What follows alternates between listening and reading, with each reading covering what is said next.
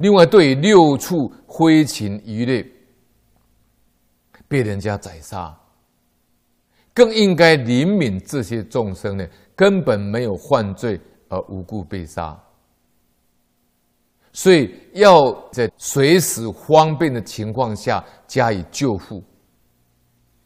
如果看到他们被杀，反而更加恼怒。那一定是非常残忍、喜欢杀戮的恶人而已啊！啊，像我曾经在讲《明因果解义历幸福圆满人生因果》里面，我有提到一个公案。我们台湾呢，啊，捕这个捕猎呢，这是这个捕杀这个山猪的风气呢，在台湾的这个高山地区呢，还算蛮普遍的。那曾经有报纸登载过呢，有一位猎人呢，他捕杀过一千头的山猪，他把它杀死以后呢，再把他们的这个山猪的头呢的骷髅呢保存下来做纪念，一共猎杀了一千头的山猪。换句话说呢，他收集了一千个山猪的这个骷髅。那这位啊，这位在山地呢啊猎杀这个山猪非常有名的这位猎人呢，他旁边也有他另外一个同伴呢，也是常常在猎杀山猪的猎人。他们两个一起在站在这个一一只很大的山猪的这个尸体旁边呢啊，扛着呢这些猎物呢来给记者拍照。那么当时呢，我就看到这个照片的时候呢，正好是在二零一零年九月底十月初，我要到香港佛陀教育协会讲这个明因果解义历幸福圆满人生的时候，我当时就讲看到这个照片，当时那个被称为猎猎山猪高手的这个这个这个猎人呢，旁边站的那个呢，啊，他那个助手呢，我还讲一句话，我说哪里有。杀害众生不应该还命债的呢？佛陀不是在《楞严经》里面讲吗？人死为羊，啊，羊死为人吗？啊，难道佛陀说错了吗？啊，这个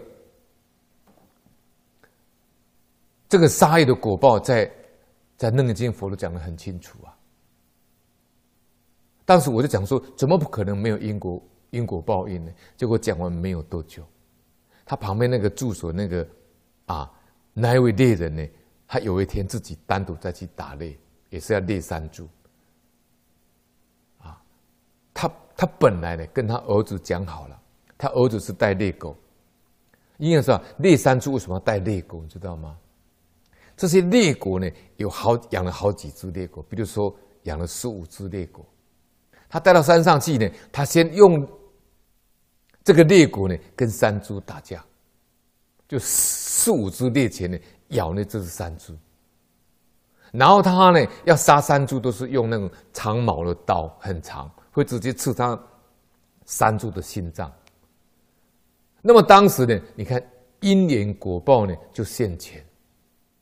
那么当时这位猎人，他跟他儿子是带了一只猎犬。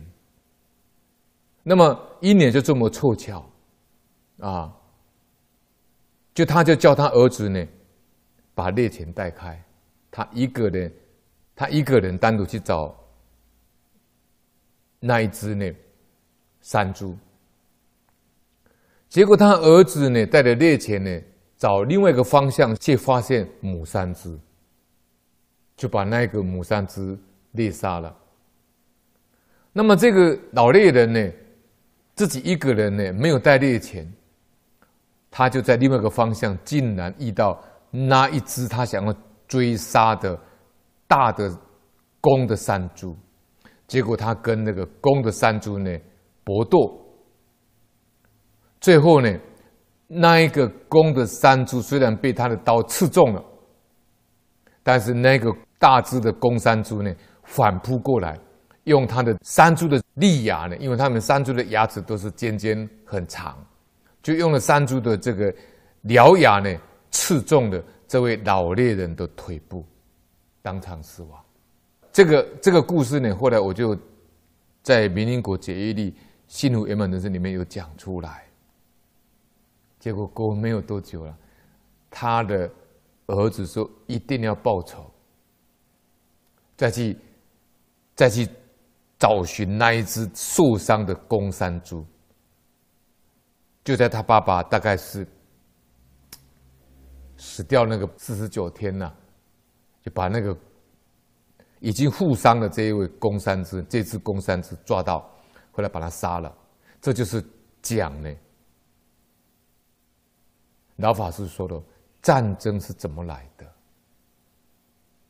战争是怎么来的？就是冤冤相报，这也是一个战争啊。哎，猎人跟山猪的战争啊，战争不是真的像国与国战争，这叫战争，那是大的战争，那是大的果报，那是一个共业啊。所以老法师说，战争怎么来的？冤冤相报。